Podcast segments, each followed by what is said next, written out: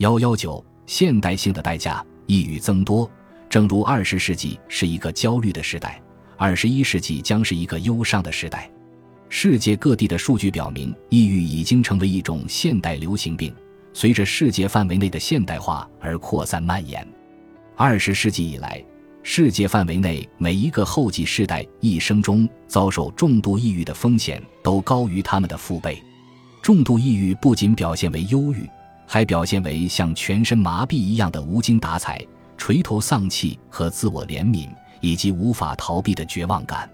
个体出现这些症状的年龄也越来越小。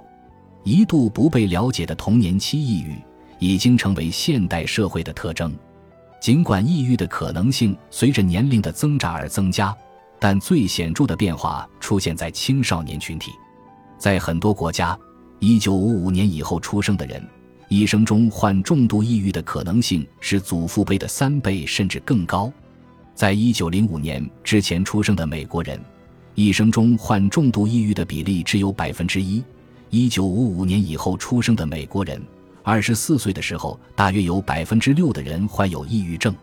一九四五至一九五四年出生的人，在三十四岁之前患上重度抑郁的概率是出生于一九零五至一九一四年的人的十倍。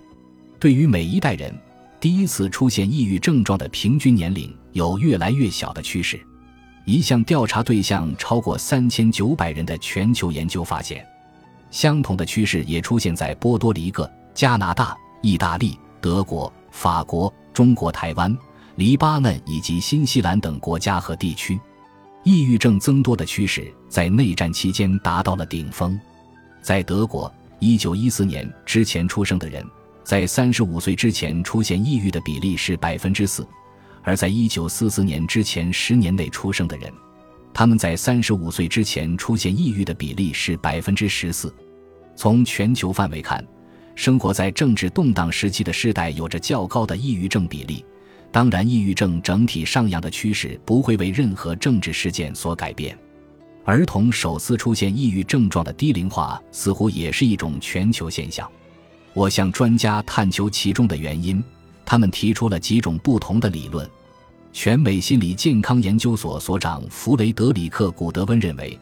核心家庭受到了可怕的侵蚀，离婚率翻番，父母与孩子相处时间减少，流动性增加等。你不再熟悉大家庭中的其他成员，失去了自我认同的基础，就更容易患上抑郁。匹兹堡大学医学院精神病学家戴维·库普福指出了另一种倾向：随着第二次世界大战后的工业化，从某种意义上说，每个人都失去了家园。有越来越多的家庭，父母在孩子成长期对他们的需求漠不关心。这虽然不是引发抑郁的直接原因，但它使人们更加脆弱。早期的情绪刺激会影响个体神经细胞的发育。几十年后，很可能在你承受重大压力的时候引发抑郁。宾夕法尼亚大学心理学家马丁·塞利格曼表示，在最近三十年或四十年间，个人主义抬头，宗教信仰力量没落，同时来自社区和大家庭的支持也日趋减少，帮助个体对抗挫折和失败的精神支持消失了。如果你认为无法摆脱失败，夸大失败的破坏程度。就会很容易把暂时的挫败当成持续绝望的源头。不过，假如你把视野放宽，比如信仰上帝和来生，在你丢掉一份工作时，你会认为这只是暂时的挫折。不管起因是什么，青少年抑郁都是一个严重的问题。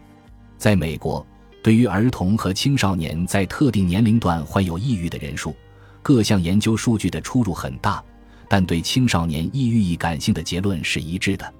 一些流行病学的研究通过严格的标准发现，十至十三岁的儿童在一年内发生重度抑郁的比例高达百分之八至百分之九。有数据表明，在青春期，女孩患有重度抑郁的比例接近翻番。在十四至十六岁，有百分之十六的女孩患过抑郁，而男孩的数据则保持不变。